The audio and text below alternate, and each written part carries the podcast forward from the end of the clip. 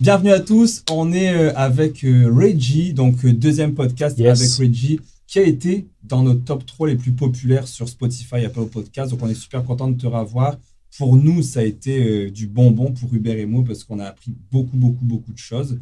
Donc en plus, on a reçu plein de questions de nos auditeurs. Donc vraiment, merci de te prêter à l'exercice une deuxième fois. Pour ceux qui ne te connaissent pas, CPA, fiscaliste, MBA, brown belt de? Jiu-Jitsu. Aussi. Donc, euh, je te laisse y aller, euh, Reg. Euh, ben, merci de me recevoir à nouveau. Euh, tant mieux si, le podcast a bien réussi, puis euh, si les gens ont été intéressés. Euh, Aujourd'hui, encore une fois, je pense qu'on va y aller un petit peu de manière euh, informelle et formelle. Ouais. Euh, je sais que vous aviez demandé aux gens de quelques questions qu'il y avait, Ouais. euh, que vous avez reçues. C'est un des sujets qu'on va pouvoir couvrir. Petit rappel de qui je suis, effectivement, euh, je suis comptable CPA et euh, fiscaliste. Également, je suis professeur en fiscalité euh, au deuxième cycle à l'ESGUCAM. Et j'ai plus, avant ça, j'étais fiscaliste en cabinet comptable. J'ai plus de 10 années, plus de 10 années d'expérience, autant en audit fiscalité, mais majoritairement en fiscalité. Puis, c'est ça, je me spécialise davantage dans les réorganisations fiscales, corporatives, entrepreneurs, fond, employés dirigeants, ac- actionnaires dirigeants. C'est cool quand même parce qu'il n'y a pas beaucoup de fiscalistes qui euh, parlent ouvertement de, de la pratique. Et je pense que c'est pour ça que l'épisode aussi a été aussi populaire la dernière fois. Euh, c'est rare qu'on a la chance, on dirait, de poser des questions à, à un fiscaliste. C'est euh, parce qu'on coûte cher. Ouais. c'est pour ça que les gens ne veulent pas. Non, c'est un sujet qui est assez délicat. Mhm. euh, qui n'est pas nécessairement facile des fois à expliquer. D'ailleurs, comme la dernière fois, tu m'avais posé la question à quoi ça ressemble la, la loi fiscale? Ouais. Euh, fait que je ne sais pas si on n'a on a rien pour comparer. Mais Pour les gens qui nous écoutent sur YouTube, là, euh, vous pouvez voir la différence entre un iPhone et puis un. Et ça, c'est celle du fédéral. Ok. Tu as l'équivalent au Québec. C'est fou quand même. Et tu en as une équivalente pour les taxes à consommation. Fait que c'est ça la loi.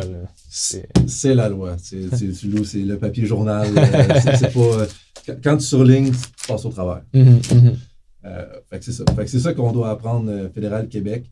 Euh, puis euh, puis tu as d'autres spécialistes qui sont. Tu d'autres fiscalistes qui vont être spécialistes en taxes à consommation. Ça, c'est vraiment un secteur euh, distinct. Spécialisé, ouais. Génial. Fait que, euh, Simon, euh, on avait récolté beaucoup de gens avec. euh, on avait posé une question en story Instagram, puis euh, on a eu des dizaines et des dizaines de, de- de trucs super pertinents. On les a envoyés à Reggie, puis euh, je pense qu'on peut. euh, Il y a eu plusieurs es-tu célibataire Je les ai pas. Mais c'est vrai, j'ai Ah ouais. est-ce qu'il est célibataire? Je ne te les ai pas envoyés, mais savoir? Je pense que tu avais préparé une étude de cas ou quelque chose comme ça que tu voulais nous parler, qui avait l'air de Écoute, fun. Je vous ai préparé plusieurs éléments aujourd'hui euh, sur lesquels on peut aller. Je ne sais pas si vous voulez commencer. En fait, il y a comme trois segments si on veut. Euh, oui, j'ai répondu aux questions. En fait, j'ai examiné les questions. puis Je vais essayer de répondre du meilleur euh, que je peux, euh, au meilleur de ma connaissance et de mes compétences. Également, tu en avais une dernière qui, qui avait été soumise en dernier que j'ai trouvé très, très trouvé intéressante. super pertinente. ouais. Euh, Celle-là, j'en ai profité. J'en ai, j'ai également consulté certains confrères et consoeurs fiscalistes, voir qu'est-ce qu'ils en pensaient. J'ai bien hâte qu'on On rentre commence ce avec celle-là? Ouais. Tu vas aller directement avec celle-là? Je- Qu'est-ce que tu en penses? Allons-y. Tu l'as- C'était. euh, Lila. Je te la lis. Euh, question pour Reg. Donc, en tant que fisca- fiscaliste, est-ce qu'il trouve que le système fiscal québécois est équitable? Ou qu'il favorise majoritairement les plus riches. Dans le même sens, est-ce qu'il trouverait logique d'imposer une limite maximale sur les cotisations à un CELI, par exemple 100 000 par personne, pour éviter que les gens accumulent des sommes trop importantes, leur permettant de ne pratiquement pas payer d'impôts dans le futur ou très peu? Puis il s'excuse de sa question qui était longue. Donc ça, c'est Jean-Sébastien, mais j'ai adoré la question justement, si je redis le début, est-ce que le système fiscal québécois est équitable ou est-ce qu'il favorise les plus riches? Excellente question. Merci, M. Jean-Sébastien. Euh, je vais répondre ce que j'en pense. Euh, et même quand j'ai consulté mes confrères, comme je disais, la plupart m'ont dit carrément je ne répondrai pas à cette question si on me la demandait en public ou en- dans les médias ou quoi que ce soit. Fait que je vais répondre au meilleur de ma connaissance ce que moi j'en pense et c'est personnel. On met dans la salle 10 fiscalistes, on va avoir 10, 10 euh, interprétations différentes. Mhm. Est-ce qu'elle favorise les mieux nantis ou euh, elle est équitable? Théoriquement, je crois que notre système fiscal est bien, euh, con- conceptuellement, il est bien fait. Je crois. Euh, il y a un système de redistribution de la richesse qui soit crédit TPS, crédit solidarité, etc. Dans la théorie, ceux qui, gagnent plus de revenus vont être plus imposés. Est-ce qu'il favorise les mieux nantis? Je dirais pas les mieux nantis. Je dirais plus les entrepreneurs. Fait que oui, les entrepreneurs, ceux qui se lancent dans des entreprises, selon moi, ont l'opportunité d'avoir accès à plus d'avantages fiscaux. Est-ce que c'est mauvais ou est-ce que c'est bon? Là, c'est propre à chacun. Personnellement, je crois que c'est bon parce que c'est les entrepreneurs qui vont faire en sorte qu'ils vont faire rouler l'économie. Et le système fiscal ne veut pas, c'est une des mesures, c'est un des outils pour faire rouler l'économie. Mhm. On peut se servir de la fiscalité à plusieurs fins. Notamment, on peut essayer de d'orienter slash modifier les comportements des individus ou des sociétés avec la fiscalité. Le meilleur exemple, on l'a vu dans les dernières années, il y avait eu des crédits d'impôt pour certaines rénovations éco-responsables. Euh, il y avait eu certaines mesures, etc., qui favorisaient euh, les, investissements verts, etc. Donc, euh, l'éco-fiscalité, qui s'est appelé, et ça devient de plus en plus, ça redevient un sujet qui est de plus en plus traité, qui est l'éco-fiscalité. Avec la fiscalité, on en profite pour dire aux gens, ben, écoutez, si vous allez vers des habitudes plus vertes, on va vous donner un avantage fiscal. Donc, la fiscalité, euh, la, loi de l'impôt sur le revenu au fédéral au Québec, elle favorise davantage les entrepreneurs. Oui, selon moi. Encore là, c'est selon moi. Euh, et c'est correct parce que c'est eux qui vont générer de la business généralement. C'est eux qui vont générer de l'emploi. Euh, c'est eux qui vont générer des activités et qui vont augmenter la richesse techniquement du, des biens communs. Maintenant, dans la pratique, est-ce qu'il y en a qui profitent de la loi ou qui profitent des fois de la lettre que la virgule n'est pas mise à bonne place? Oui, oui, il y en a qui en profitent, c'est sûr, mais est-ce que c'est toujours les mieux nantis? Souvent, non. ça, c'est la question, parce que ce qu'on entend parler, déjà en partant, ce qu'on entend parler dans les médias, c'est une infime minorité de personnes qui vont aller profiter vraiment d'une grosse loupe, quoi que ce soit. Vous avez vu l'épaisseur que ça a. Euh, trouver une loupe là-dedans, c'est difficile. De plus, il y a une règle générale anti-évitement que si jamais tu as vraiment essayé de faire de quoi, tu as essayé de frauder ou quoi que ce soit, puis qu'il n'y a aucune des lois qui peut s'appliquer à toi, on peut t'attraper avec la règle générale. Donc, il y a quand même un filet, un certain mhm. filet, si on veut, de sécurité qui est là. Euh, puis est-ce que c'est toujours les mieux nantis qui profitent des loups de la loi fiscale? S'il y en a? Pas nécessairement. Parce que même si on va dans les, moins bien. Non, attention comment on va dire ça. Je ne veux pas dire les moins bien nantis, même les personnes qui ont peut-être plus de difficultés ou qui ont juste moins de moyens, ben, il y a différents programmes sociaux qui sont aussi avantageux, avantageux qui peuvent profiter de ces programmes-là. Quand le CELI App est sorti, ben, qui est sorti, qu'ils ont fait l'annonce un petit peu du CELI App, mhm. euh, Pierre-Yves McSween avait dit euh, un programme créé pour, euh, par les riches pour les riches. Puis il expliquait pourquoi, puis sa théorie, son explication, elle n'était pas à côté de la plaque. J'étais quand même, j'étais quand même en adéquation avec ce qu'il disait qu'effectivement, ben, le CELI App, le RE pour les enfants, bah, tu mets 208 et 33 par mois pour ton enfant, par personne. C'est pas tout le monde qui dégage une marge de manœuvre en plus de remplir son CELI, en plus de remplir un REER. Tu comprends ce que je veux dire? Oui.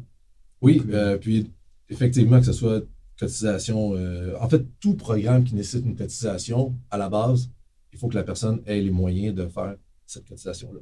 Mm-hmm. Fait que maintenant, au niveau du CELI, oui, c'est vrai, ben, oui, c'est vrai, mais est-ce est qu'on devrait mettre un cap? Il y a déjà un cap annuel pour le CELI. Si additionne mais un cap, on peut pas mettre. Je peux pas demain matin mettre un million dans mon CELI. Je suis capé à un maximum. Ça fait plusieurs années que le CELI existe. Je pense qu'on depuis 2009. Là, on est à 88 000 dollars pile si tu as eu 18 ans en 2009, puis on est en 2023. Bon. Fait qu'on est rendu à, ça pour le CELI. Et euh, c'est ça. Fait qu'il y a un maximum. Euh, fait qu'est-ce qu'il est équitable? Conceptuellement, je crois que oui. Quand tu regardes la théorie, comment est-ce qu'il s'applique? Oui. Maintenant, dans l'application, il ne faut pas oublier que notre système fiscal est basé sur un concept d'auto-cotisation. Quand tu fais ta déclaration de revenus, tu déclares tes mm-hmm. revenus et tu indiques quel est le montant. Et par la suite, le gouvernement vérifie s'il y a des doutes ou quoi que ce soit. Mais à la base, on, la loi dit ah, ben, on, s'attend à ce que le contribuable soit honnête. Mm-hmm. On est 8 millions au Québec? Est-ce qu'on est 8 millions d'honnêtes? Je penserais pas. Mais est-ce que ce qu'on va voir, c'est la majorité des gens sont honnêtes. Euh, j'ai déjà vu même quelqu'un qui avait reçu un 130, c'était quoi, c'était 200 pièces qu'il avait reçu de son voisin pour repeindre, puis je veux que ça soit sur mes impôts, là. Il OK, on va, on va dire que tu as eu une entreprise toute l'année pour imposer ton 200 pièces. Euh, fait que la majorité des gens sont, sont honnêtes. Mm-hmm. Euh, c'est tout le temps une minorité qu'on voit. L'autre question qu'on pourrait dire, c'est est-ce qu'on est trop imposé au Québec? Ça, c'est la question à, 100 pièces, à 1000 pièces, à 1 million. Oui, on est les plus imposés. D'ailleurs, il y a eu un article qui est sorti récemment euh, par rapport à ça, que, par, Luc Godbout, qui est un économiste quand même renommé mm. au, Québec, Euh, puis, euh, oui, encore une fois, on est les plus, les plus imposés au Québec. Puis, l'article ne met pas l'emphase là-dessus, mais le dernier paragraphe est très important de l'article. C'est on est les plus imposés au Québec, mais on a aussi le plus de services sociaux. Fait que ça va ensemble. Maintenant, est-ce que les services, est-ce que les services sont bien gérés? Ça, c'est une autre question. Mm-hmm. Ça, c'est carrément différent. Mais sauf que généralement, plus on va payer d'impôts, plus on a des services. Je, suis, je vois déjà les commentaires. Nos routes, je suis 100% d'accord. Ça va avec la gestion. Ça pas, ça va pas avec l'intention ou avec comment le concept est fait, la théorie est faite. Euh, maintenant, c'est la pratique. Ben, comment, qu'est-ce qu'on fait avec l'argent? Comment est-ce qu'on gère ça? Je pense que c'est plus là le problème, plus là au niveau que est-ce que le système est équitable, est-ce qu'il fonctionne? Mm-hmm. C'est difficile aussi d'avoir un comparatif parce que tu on va aux États-Unis, je ne sais pas exactement c'est quoi les tranches d'imposition aux, États-Unis, sont certainement moins grandes. Ils euh, sont différentes. Puis de mémoire, de mes cours de West Tax que j'ai eu il y a plus de 10 ans, euh, aux États-Unis, quand tu arrives à une certaine braquette, tout ton revenu va être imposé à ce taux-là. Donc, par exemple, tu fais de, je me suis pas du tout, on va dire que c'est les braquettes du, du Québec. Euh, ben, de 10 à 40 000, tu vas être à 30% 40 à 70, tu vas être à 40% Mais quand tu arrives à 70, c'est pas juste ta braquette qui est à 40, c'est tout ton revenu qui sera à 40. je pense que c'est 35% eux autres leur maximum, 35% C'était ça il y a 10-12 ans. Euh, fait, fait que c'est différent comment le système est fait. Et aussi, au Québec, on impose l'individu. Donc, euh, je ne pas de la situation, je sais, Simon, tu as une conjointe, etc. Vous faites tous deux vos déclarations de revenus. Chacun de votre bord. Oui, il y a des crédits conjoints, mais vous faites chacun de votre bord vos déclarations. Au States, tu as moyen de faire une combinée, donc par couple. tu, mets le revenu total et là, tous les chiffres s'additionnent, puis ils peuvent avoir des avantages, des désavantages, tout dépendant des situations. Et ça aussi, je ne sais pas si euh, tu serais apte à répondre à ça, mais on voit souvent, on va déjà demander Ah, je peux-tu mettre mon REER dans celui de ma conjointe pour le faire descendre euh, je ne sais pas si vous avez déjà entendu ça aussi, je suis tout seul. Et je peux répondre à ça. Euh, ça, ça s'appelle faire une cotisation au REER du conjoint. Donc, il est possible de cotiser au REER du conjoint. Mais c'est important de se rappeler que ce n'est pas euh, son maximum qu'on utilise. Excuse-moi. Ce n'est pas son maximum qu'on utilise, mais le tien.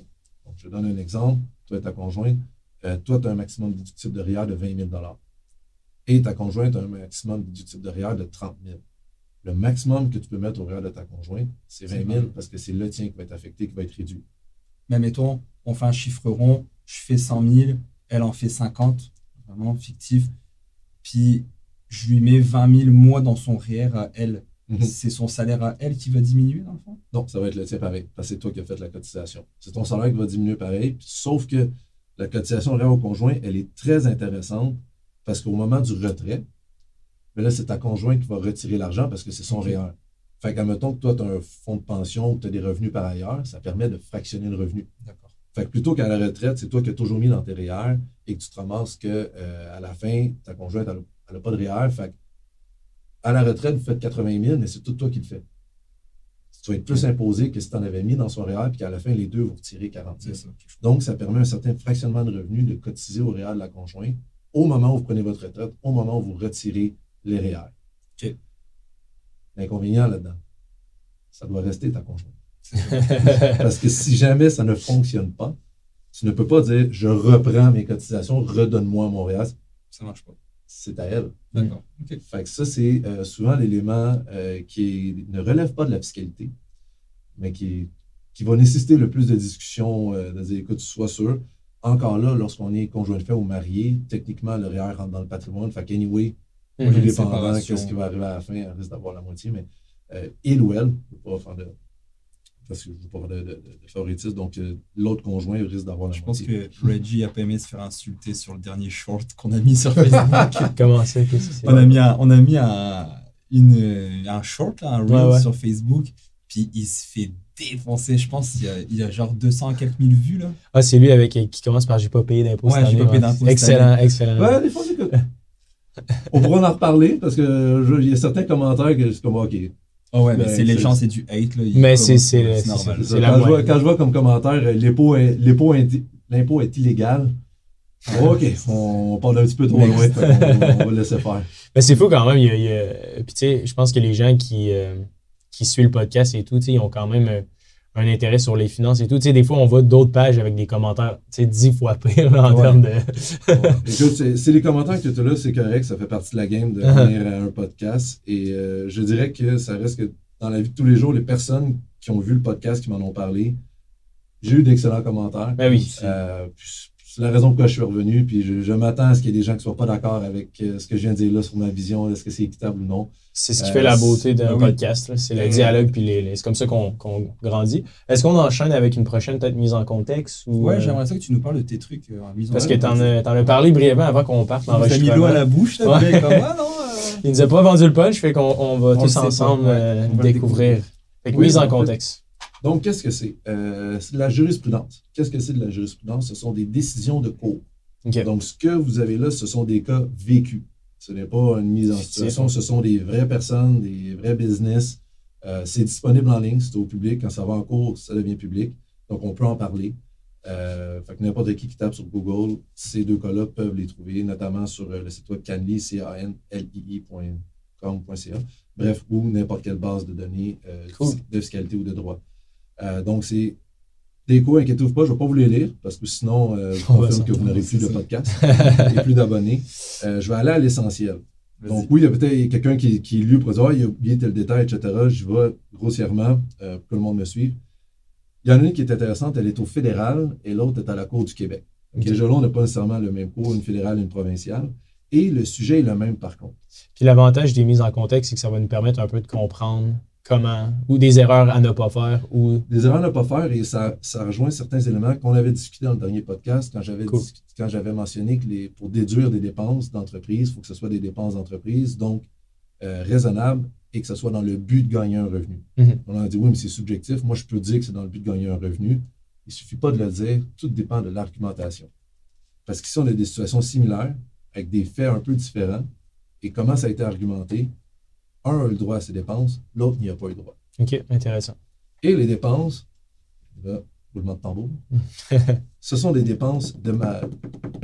le mariage de la fille du contribuable. Donc, dans deux cas, le père a payé pour le mariage de sa fille et il a, essayé de déduire une partie des dépenses sous prétexte que c'était euh, un événement d'affaires.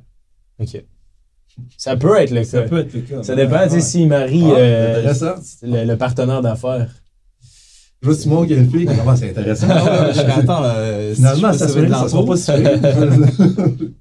Donc, euh, ben, écoute, je, vais discuter un peu des les faits. Puis, euh, vous me direz si, selon vous.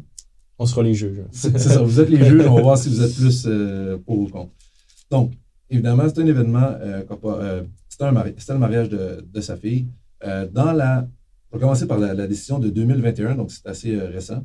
Euh, le nom de la décision, c'est euh, Spiegel Sommer contre Agence du revenu du Québec.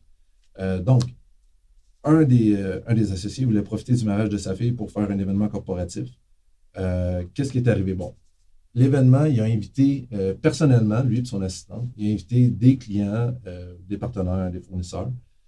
en tout, sur 218 invités, il y en avait 97 qui provenaient de lui sa fille habitait aux States, mais il a incité pour que le mariage se fasse à Montréal, vu que lui, c'était mhm. un gars de Montréal et que sa, clientèle était à Montréal. Euh, la correspondance était au nom de sa, de sa fille, portait le nom du mariage de, du mari de sa fille et de sa fille. Euh, certains employés ont participé, mais on ne sait pas combien. Euh, c'est lui personnellement, avec son assistante, qui a choisi les invités. Ses autres partenaires d'affaires n'ont rien dit du tout. C'est lui qui s'est tout occupé de ça. Euh, au mariage, il a séparé la section qui était à faire et au niveau des tables, la section affaires et la section personnelle. wise. Hmm. Les invités n'avaient pas de lien avec sa fille, c'est-à-dire que ce n'était pas nécessairement du monde qui connaissait sa famille ou quoi que ce soit. Donc, c'était des vrais clients. Euh, les factures du mariage, etc., étaient au nom de sa fille. Euh, une partie des invités, des invités qui étaient là, par contre, ont témoigné et c'était des, par exemple, il y en a trois qui ont témoigné sur les 97 et c'était des exemples, un gars avec qui il avait été au secondaire, avec qui il avait grandi, qui connaissait depuis 30, 40, 50 ans. Donc, des relations de très longue date. Et euh, personne de la business est venu, est venu témoigner au procès pour venir dire que oui, c'était pour des raisons d'affaires ou quoi que ce soit. Ça, c'est la, première décision. je te coupe, excuse-moi. Est-ce que ça, ça, doit être quand même un gros mariage? On ne doit pas parler de 5-10 000 là, à 200 personnes dans la. Euh, combien est-ce qu'il a demandé? Il a demandé des dépenses. J'ai oublié de le mettre. Je pense que c'était dessus 60. euh, Ouais, j'aurais dit ça, 50, 60 000 en mariage comme ça, là, 200 personnes. et Il a demandé une dépense de 75 242 OK. Pour passer tout ça pour- dans son entreprise. OK. C'est oui, c'est ben, c'est pas tout le mariage. Il a demandé juste une partie du. Ouais. Faire Dans mariage. le fond, sur euh, 218, il a- en fait, ce qu'il a fait, c'est qu'il a pris le coût total du mariage. Il a fait euh, 97 divisé par 218 fois les coûts du mariage. C'est ça. Et il a essayé de passer ça. Donc, rapidement, j'y vais. Il a choisi l'endroit. Il y avait à peu près, on va arrondir, euh, un peu, 44% des invités qui provenaient de lui. C'est lui qui a choisi les invités pour Mhm. la portion à faire avec son assistante. Euh, il y a quelques employés, mais on ne sait pas combien, qui auraient supposément participé euh, à, les- à tout ça. Les invitations étaient au nom de sa fille et de son futur mari à ce moment-là, qui sont mariés maintenant. Euh, il n'y avait pas de logo d'entreprise nulle part. Sa fille ne connaissait pas nécessairement les personnes qui l'ont invité. Et euh, certains invités étaient des amis de longue date. Et euh, personne de la firme était en mesure de venir supporter que oui, c'était pour des raisons d'affaires. Ils ont accepté qu'il se fasse rembourser ses dépenses, mais sinon, il n'y a pas eu de. Là, on l'a- je ne pas dire qu'on laissé tomber, on ne sait pas ce qui s'est passé, mais il était tout seul. OK. Fait que ça, essentiellement, ça, fait qu'il est-ce qu'il a, il a passé ou pas? Ah, ça, ça va être avec vous autres. C'est vous, à vous nous les juges. C'est nous, là, C'est vous ok, les ok. juges. Est-ce que vous, est-ce que vous pensez que ces dépenses sont pour affaires? Et pour vous aider, la Cour suprême, elle disait que pour décider si une dépense est d'affaires ou personnelle, il y a quelques critères qu'on va examiner. Ce n'est pas exhaustif, mais voici quelques-uns. Est-ce que des dépenses similaires sont entre, ont été engagées par des entreprises semblables? Est-ce que les dépenses, euh, s'il n'y avait euh, pas d'entreprise, est-ce que ces dépenses-là auraient été engagées? Parce que s'il n'y a pas d'entreprise, les dépenses auraient été engagées, ça va vers le personnel. Mhm. Euh, sinon, ben, est-ce que c'est un besoin qui existe en dehors de l'entreprise? Ici, ça s'applique moins, mais ça, c'est par exemple, quand on parle de se nourrir, se loger, se vêtir, que tu travailles ou non, tu as besoin de te, nourrir, te loger, te vêtir. Fait que c'est très difficile de mettre ça comme des dépenses d'entreprise. Pas impossible, mais plus difficile. Donc, en fonction de ces critères-là, il y en a plein d'autres, mais juste pour les fins. Vous êtes les juges, messieurs. Est-ce que vous pensez que la personne a été en mesure- Moi, personnellement, vous pouvez me poser des questions, je vais vous dire Ouais. si le cas répond ou si vous voulez poser plus de questions. ben, dans le contexte où l'objectif est d'augmenter les revenus d'entreprise, c'est certain qu'il y ait un événement d'affaires. on n'est pas capable ici de faire le lien. C'est vrai, c'est un autre point. On n'est on n'est pas en mesure de faire le lien direct entre cet événement-là et une nouvelle clientèle ou une augmentation de revenus. Lui, Ok. il, mais il dit que c'est pour maintenir les relations. OK. Ben, dans ce cas-là, je tomberais en la faveur de. Il n'a pas passé parce que. Mais c'est quand même. Mais toi, tu lui donnerais ou pas? Moi, personnellement, ouais, Ouais. je lui donnerais. Je lui donnerais. Parce que- parce En que. fonction de la loi, messieurs. Non, mais dans. euh, mais dans- La loi, c'est la nous, c'est nous. C'est la liberté la- vous êtes 45. les juges. Voilà. Mais dans- en un sens, j'ai l'impression que euh, tu sais, c'est un gros souper d'affaires, puis je me mets dans les souliers de, de leurs clients. Euh, c'est certain que tu développes une meilleure relation de confiance, tu te fais inviter au mariage de sa fille. Il y a clairement des revenus qui, qui sont, qui seront générés dans le futur grâce à ça. Que ça soit une rétention de clients, il y a une corrélation directe entre développer des relations de confiance et les affaires. On est d'accord?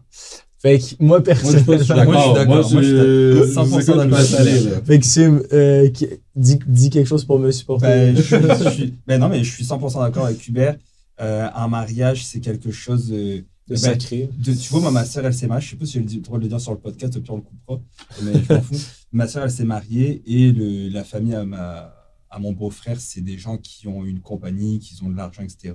Puis au mariage à, à ma soeur, euh, il y avait, euh, je pense, euh, 30% des gens qu'elle connaissait pas. là. Il y avait un 200-300 personnes au mariage. Il y en avait plein que c'était des clients du père qui avaient ramené. Je sais pas si lui les a mis sur le nom de la compagnie Peut-être pas, ouais. peut-être pas, mais euh, je, oui, je pense que. euh, Après, c'est quand même osé, tu sais, mettons, je, ma fille se marie un jour, puis euh, d'inviter mes clients, je trouverais ça un peu bizarre, mais il y a certaines familles, il y a certaines euh, nationalités aussi, où, par exemple, ben, c'est très important le Mhm. mariage. Mais Donc, mon argumentaire était surtout basé sur le fait que je suis en faveur de, l'entrepreneur dans ce cas-là. Mais Ici, il faut être neutre. c'est ça. neutre. En étant. juge. Exact. Donc, En étant, pas- en étant totalement neutre, c'est un peu tiré par les cheveux. C'est tiré par les cheveux, mais je lui aurais peut-être donné la moitié, on pourrait dire. Ah, tu peux pas y aller comme ça. C'est un all or nothing. Tu lui donnes, tu lui donnes. Donc, Ouais, roulement de tambour, Reggie. Je vous dirai pas tout de suite, je vais vous dire la deuxième. Ah, La deuxième, c'est euh, date de 94. C'est Ah, euh, c'est vieux, ça. Monsieur Grumbum euh, contre la reine à ce moment-là. Donc, encore là, il a profité du mariage de sa fille pour faire un événement corporatif. de base, M. Grombaum a dit que par ses convictions religieuses, c'était difficile pour lui d'aller dans des restaurants et dans d'autres événements corporatifs à cause qu'il fallait certains types de nourriture, etc. Donc, mm-hmm. il y avait de la misère à faire des, des relations d'affaires avec ça. C'est quand même une des plus grosses euh, entreprises de, distribution de lampes euh, de chevet, ce que j'ai compris. Euh, puis distribué aux États-Unis, etc. bref, je disais, ma fille va se marier, je vais en profiter. Je vais inviter des, partenaires d'affaires. Donc, lui, inviter clients, fournisseurs, partenaires, ainsi que clients potentiels. C'était important. et par la suite, la correspondance a été organisée par sa VP, donc, lui, le père en soi, n'a pas participé à la sélection des clients ni rien. C'était sa VP euh, qui a choisi tous les clients, les partenaires, etc., potentiels, qui a pensé qu'il y avait du, potentiel ça, de, venir. Mm-hmm. Euh, les clients qui venaient de l'extérieur, il y avait un service de navette avec, avec quatre autres employés autres que la VP qui travaillaient là-dessus quasiment temps plein, qui ont fait le service de navette euh, quand la personne arrivait, qui trouvaient les accommodations pour l'hôtel et tout, qui trouvaient le, divertissement euh, pendant la fin de semaine parce qu'ils ont fait venir pour deux, trois jours que dans la fin de semaine qu'il y avait le mariage. Toutes les invitations portaient le logo de l'entreprise et disaient pour un événement corporatif. Il ne mentionnait pas que c'était le mariage. Il y avait un sous-entendu que c'était le mariage, mais c'était surtout un événement corporatif. En même temps, il va y avoir le mariage, mais les invitations étaient claires que c'était envoyé par la compagnie, Robert stampé par la compagnie, et l'enveloppe de retour était au nom de la compagnie. Les factures pour la portion que eux devaient organiser étaient au nom de la compagnie, de ce que j'ai compris. Et ils ont été en mesure de prouver qu'il y avait une cliente potentielle qui avait choisi eux et un autre distributeur et qui sont allés avec eux, puis ça leur a généré, dès l'année suivante, plus de 100 000 de revenus brut. Hmm. Euh, les invités étaient assis ensemble. Euh, et euh, c'est la société qui a payé les dépenses. puis, Dans ce cas-là, ça fait plus de sens. Je comprends maintenant un peu plus le. C'est quand même le fun parce que c'est vraiment un bon exercice pour comprendre, j'ai l'impression, mm. ce qui se fait accepter et ce qui se fait pas accepter. Lui, il s'est baqué à fond. Ben, c'est clairement, tu sais, les gens étaient conscients. sais parce que vraiment, je pense qu'il y a un aspect aussi marketing qui doit être associé à la chose. Fait que si tout a été stampé, affiché par l'entreprise, les complets, euh, les employés qui travaillaient en plein sur le projet aussi.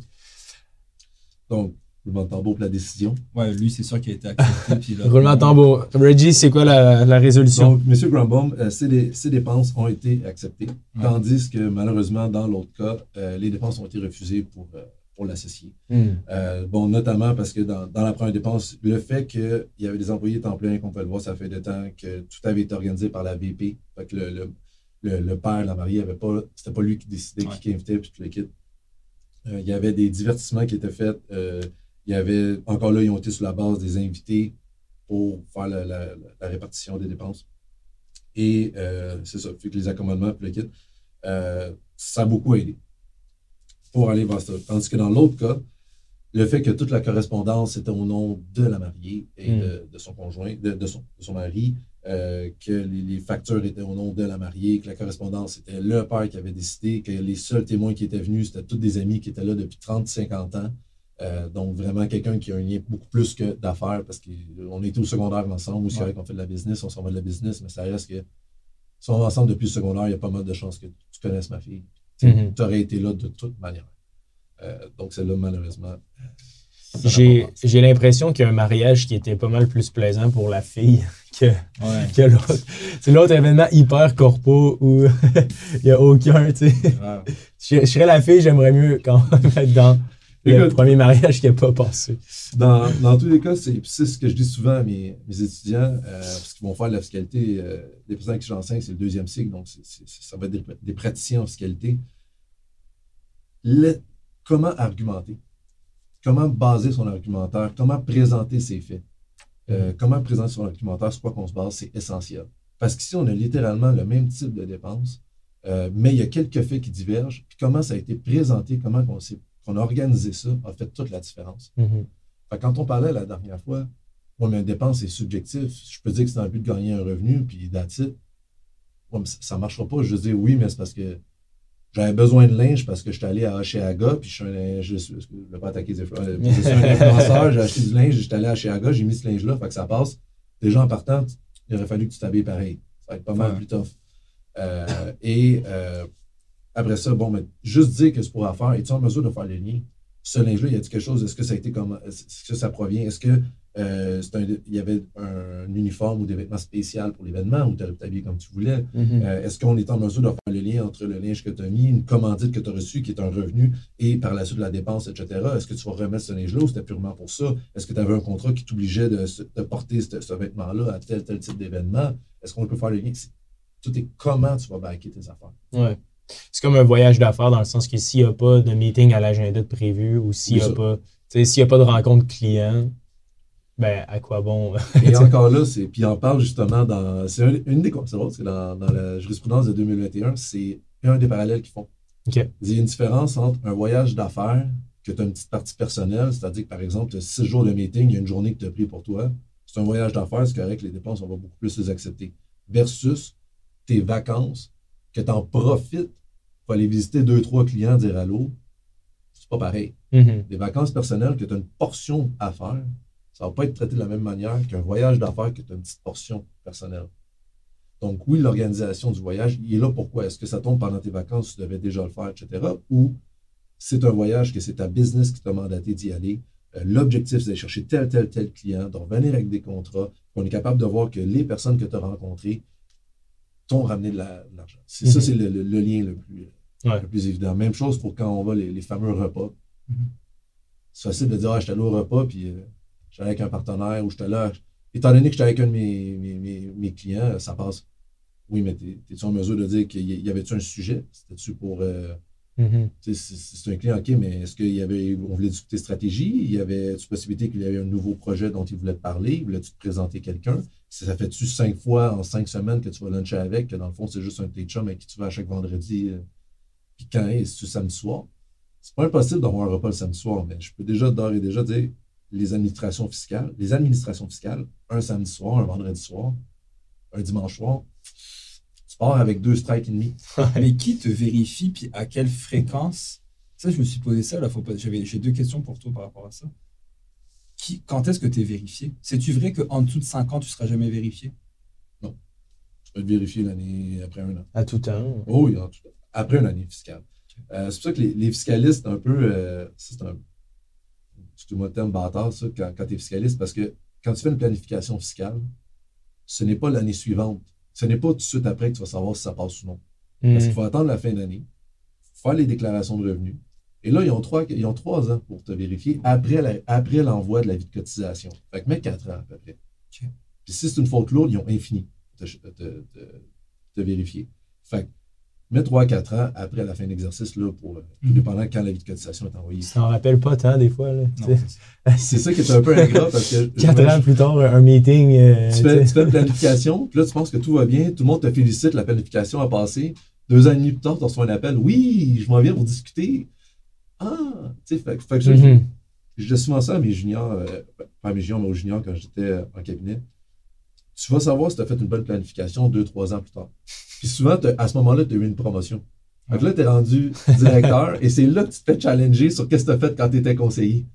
Et là, tu te rends compte que quand tu es conseiller, finalement, peut-être que tu ne comprenais pas ce que tu fais. Heureusement, dans le cabinet, on est toujours euh, révisé, puis il y a tout le temps quelqu'un qui passe en arrêt de nous autres. Puis il y a des profs comme Reggie. je, me fais, je me fais encore appeler par mes anciens étudiants quand ils ont des euh, questions ou quoi que ce soit, ou même des anciens collègues. Euh, c'est quelque chose qui me fait plaisir, c'est le fun parce qu'on voit plein de uh-huh. situations diverses, puis ça me permet de rester assez proche de la. c'est aléatoire? C'est aléatoire. Ben, il doit y avoir des balises.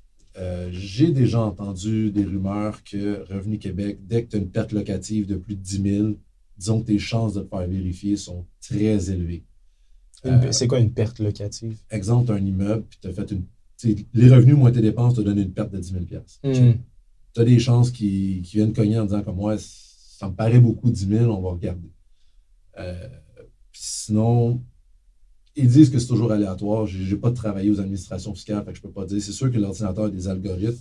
Je présume, j'ai aucune preuve, j'ai rien, je présume que si soudainement on voit qu'une année, tu as une perte énorme d'un seul coup, euh, ou tu as un gain exceptionnel, puis qu'après ça, tu ne l'as plus jamais, j'imagine que l'algorithme, à un moment donné, il va, il va pas. Il doit, ouais. OK, qu'est-ce qui s'est passé? On va juste aller investiguer, on va poser une couple de questions, voir que, comment ça n'est. Fait que c'est. Puis encore là, il y a du monde qui ne se font jamais vérifier. Pourquoi? ça, c'est quelque chose qui, euh, qui est très fâchant euh, en tant que fiscaliste, euh, parce qu'on en on entend plein, des gens qui ont aussi plein de planifications, qui ont aussi plein d'affaires. Puis ils disent Ah, mon ami a fait ça, c'est jamais fait de pogner.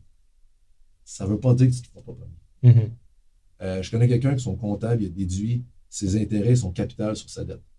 quand on a une dette, on paie une portion d'intérêt, une portion de capital. La portion de capital est non déductible, tu rembourses. C'est l'argent qu'on t'a donné que tu rembourses. Tu n'as pas de déduction ça te revient, c'est ton argent. Fait lui, euh, lui, le comptable, il déduisait les deux. C'est pas correct. Donc, moi, j'ai dit que c'est pas correct. Mais là, c'est moi qui ai l'air du gars qui ne sait pas de quoi je parle, parce que lui, s'est jamais fait vérifier. Mm-hmm. Puis à ce jour, ça fait plus de trois ans, fait que ça ne me dérange pas de le dire, c'est pas moi qui l'ai fait, c'est pas mon erreur, mais c'est jamais fait vérifier. Puis lui, dans sa tête, ben, je sais pas de quoi je parle, parce que son comptable l'a fait, puis il s'est jamais fait vérifier, puis ça a mm-hmm. passé. Moi, j'ai déjà, à un moment donné, j'ai perdu un reçu pour don, j'ai essayé un don, je me suis, ils n'ont rien voulu savoir pour un don de 50 pièces. pourquoi moi le don de 50 pièces, ils n'ont rien voulu savoir, ça n'a pas passé, mais lui, il a des yeux capital. L'exemple le plus flagrant, la, comparaison la plus euh, flagrante, ça serait euh, passer sa lumière rouge. Ah, c'est ce que tu avais dit la fois passée. C'est ça. ça se peut qu'Hubert passe toujours sa lumière rouge le soir après 11 h puis on ne sait pas. Il ne se fera jamais pogner. Moi, je vais passer sur une lumière jaune, puis le policier était là, puis il va devoir être orange. Voici son ticket. Ouais. Euh, c'est quand même fascinant l'univers de, la fiscalité parce que c'est quand même. Euh, j'ai l'impression que les gens sont négligent un peu ça. Il y a quand même. Si on est conscient puis on, l'utilise de la bonne façon, ça peut être avantageux. Mais il y a aussi le fait que quand on ne s'y connaît pas puis on se dit Ah, je peux déduire n'importe quoi, mm. ben c'est là que ça devient hyper dangereux. Ben, je, vous ai, préparé euh, trois, quatre planifications fiscales et financières que je pense que vous allez bien gros apprécier dans le prochain podcast. Ouais. On répond à quelques questions. Ouais, pour, ouais enchaînons quelques questions pour la fin de cet épisode-ci. Puis après ça, on, on clôturera là, cette. Euh, Donc, euh, bah, vas-y, prends les questions que tu avais préparées. Je, je, les ai moi aussi. Mais, euh, dans tu peux y poser? bah, Je ne sais pas s'il y a toutes répondu vu qu'il y en avait tellement. Toutes sauf celle de la manœuvre de Smith. Je vais en parler dans d'autres podcasts. Donc, comment fonctionnent les impôts sur les dividendes? Comment ça fonctionne? Les dividendes, de par leur nature, c'est une distribution des profits de l'entreprise. Donc, en premier, je vais faire un exemple simple. J'ai une, une, société, parce qu'un dividende, c'est versé par une société. Euh, j'ai une société, elle a fait 100 dollars de profit. Elle paye de l'impôt, on va dire 20 pièces. Il lui reste 80 dollars. Elle peut verser un dividende de 80 dollars. Mais là, on s'entend que ça, c'est un, revenu après impôt, parce que la société l'a déjà payé. Fait que pour l'individu, vous et moi, quand on reçoit ça. On reçoit un dividende de 80 Je vous épargne la théorie, la mathématique, mais le montant est majoré dans nos déclarations. Quand on reçoit 80 en cash, on va s'imposer sur 100 C'est correct, parce que là, on va payer de l'impôt. Euh, on va dire qu'on paye 40% euh, d'impôt. Fait qu'on va payer 40 d'impôt. Mais on a droit à un crédit pour dividende. Un crédit, ça réduit l'impôt. Ça ne réduit pas le revenu. Une déduction va réduire ton revenu, un crédit d'impôt, ça réduit l'impôt. Donc, je reçois un crédit pour dividende équivalent de 20$. C'est pas arrangé avec le gars des vues, c'est voulu. Le 20$, c'est égal à la majoration qui est à peu près égal à l'impôt payé par la société. Fait que ça fait en sorte que je vais payer 20$ d'impôt parce que j'ai fait, je m'impose sur 100$, je n'ai pas à payer sur 40$, mais j'ai droit à un crédit de 20$. Fait qu'au bottom line, je m'impose sur 20$.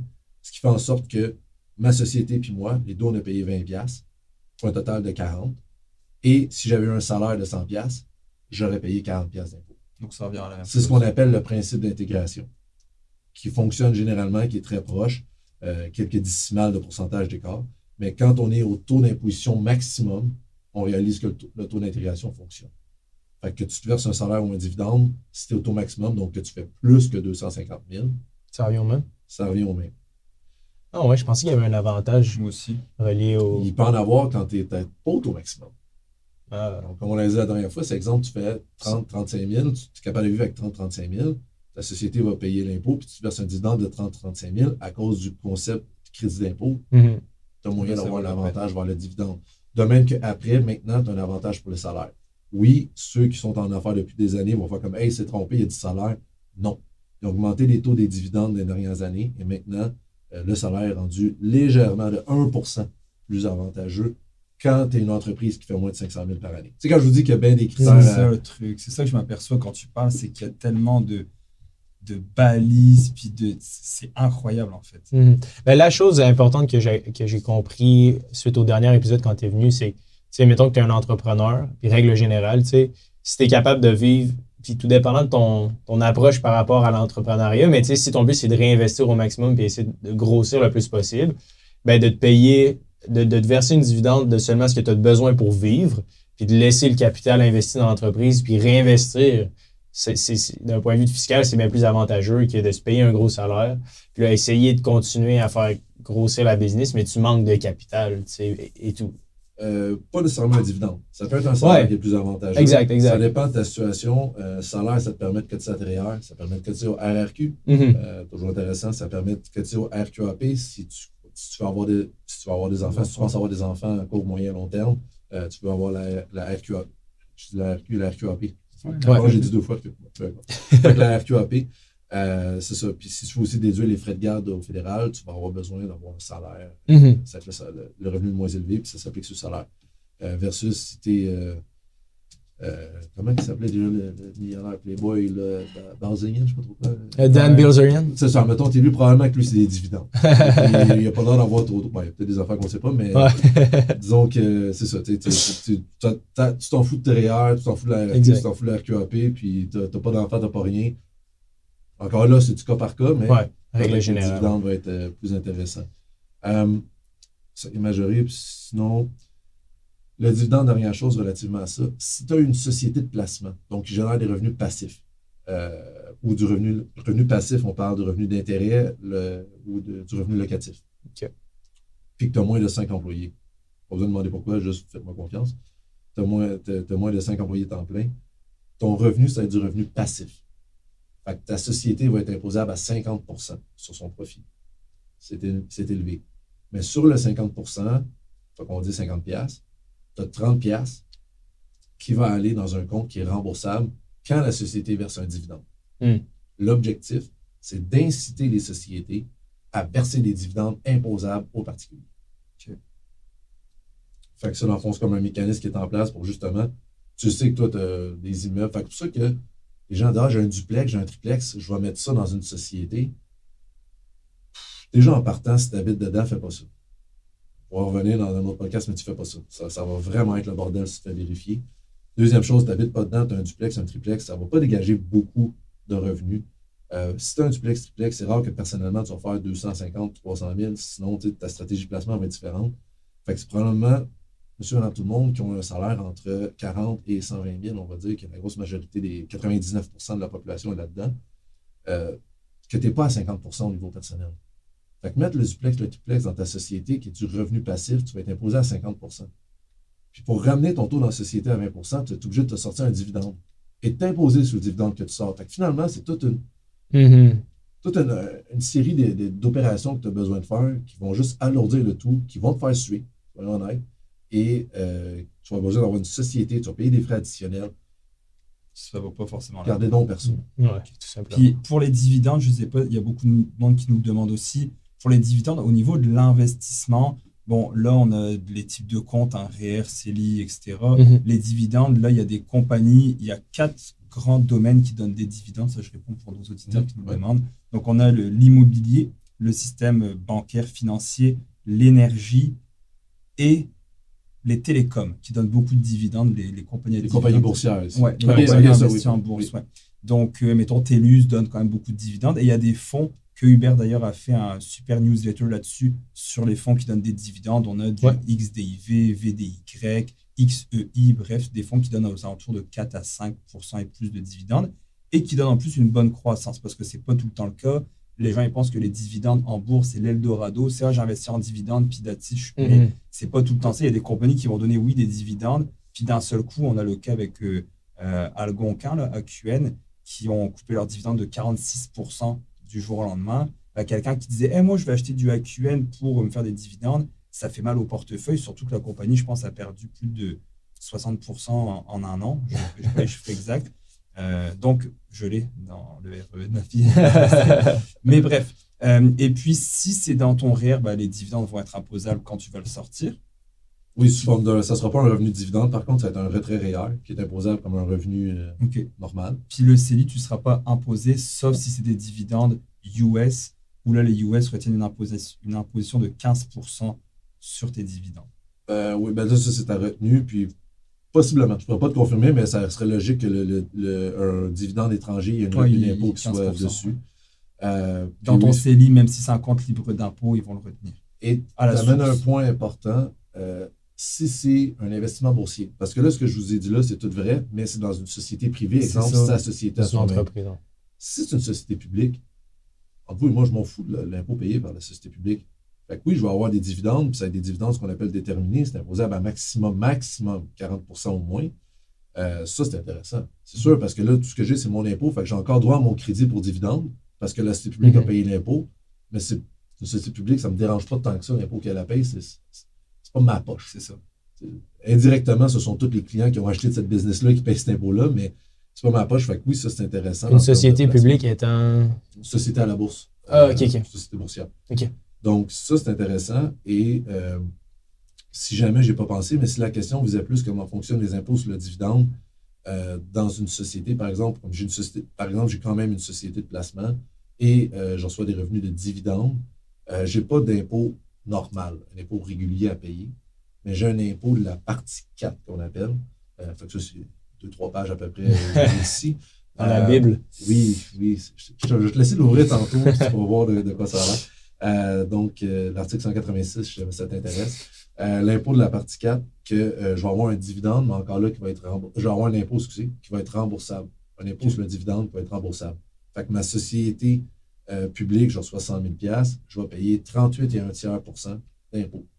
Par contre, si je verse un dividende, euh, pour chaque 2,61 de dividende imposable qui m'est versé, je vais avoir une récupération d'un- d'une pièce d'impôt.